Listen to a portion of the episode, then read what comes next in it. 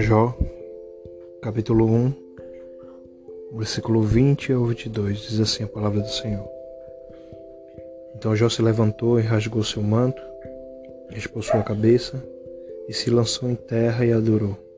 E disse: Nu saí do ventre da minha mãe e nu tornarei para lá. O Senhor o deu e o Senhor tomou. Bendito seja o nome do Senhor. Tudo isto Jó não pecou, nem atribuiu a Deus falta alguma. Estamos começando mais um podcast, palavra que traz vida nessa tarde. Como sempre, né, deixamos um título. Deus falando comigo quase agora, ele disse, né? Se fosse você no lugar de Jó, o que faria? E este está sendo o segundo ano, né? Estamos fazendo. Há um ano atrás comecei a fazer esse podcast. E está sendo algo maravilhoso, né? Algo que Deus tem feito prodígio maravilha. E esse segundo ano a gente vai começar com a história de Jó. Vamos começar a desenrolar essa história, né? Porque ela traz muito de algo atual que passamos, de percas, de, de várias situações. E aqui nesse primeiro episódio, primeiro capítulo, né? A palavra diz que começa o próprio Deus, os historiadores falam que foi o próprio quem escreveu Jó e Moisés, relatando quem era Jó, né?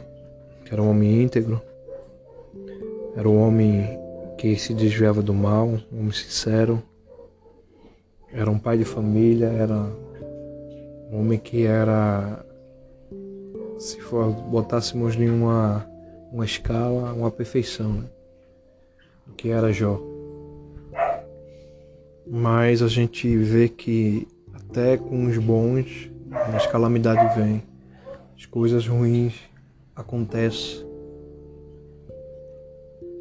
Né? Mesmo que sabemos que toda a história, que Deus ele tinha que ter uma experiência com Jó diferente. Né? A experiência de Jó com Deus era de ouvir falar dele. Deus queria que Jó tivesse uma experiência diferente, mas isso é lá para frente. E a palavra diz que certo dia o inimigo vai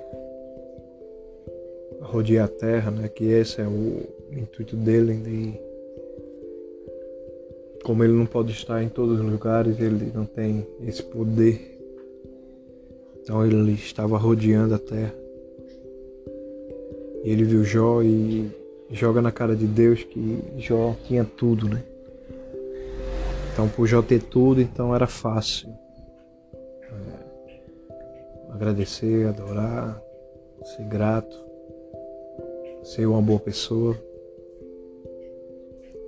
E ele indagou Deus se tirasse tudo aquilo dele, como é que ele estaria? Como é que seria ele?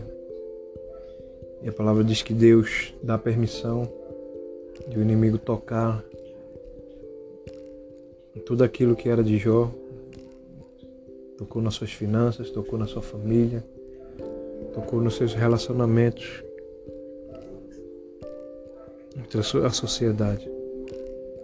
Mas é interessante com aquilo que a gente leu aqui na parte final, que é os três versículos que finaliza o primeiro capítulo, né, a palavra diz que Jó, ele, quando ele soube da notícia, né, porque era vindo uma e outra, né, eu sei que tem vezes na nossa vida que é assim, a gente recebe notícias uma atrás da outra, então e na maioria das vezes não são notícias boas.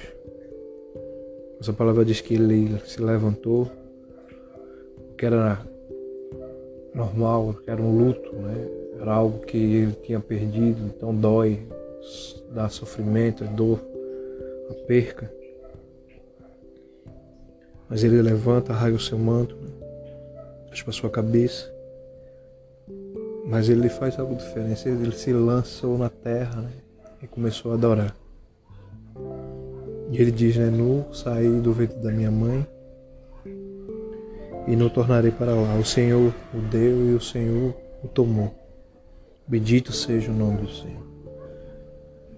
E o versículo último diz, e a última parte do versículo, em tudo isto Jó não pecou, né? nem, nem atribuiu a Deus falta alguma. Ele tinha essa consciência de que tudo era de Deus. Ele tinha essa plena consciência de saber que tudo que nós temos, que nós somos, o que adiamos de ser é para o Senhor. Deus ele quer que o homem, a humanidade tenha essa consciência. Mas como eu disse, né? no lugar de Jó, o que você faria? Uma pergunta que eu me faço a mim mesmo. Uma pergunta que você tem que se fazer a você mesmo. E a gente vai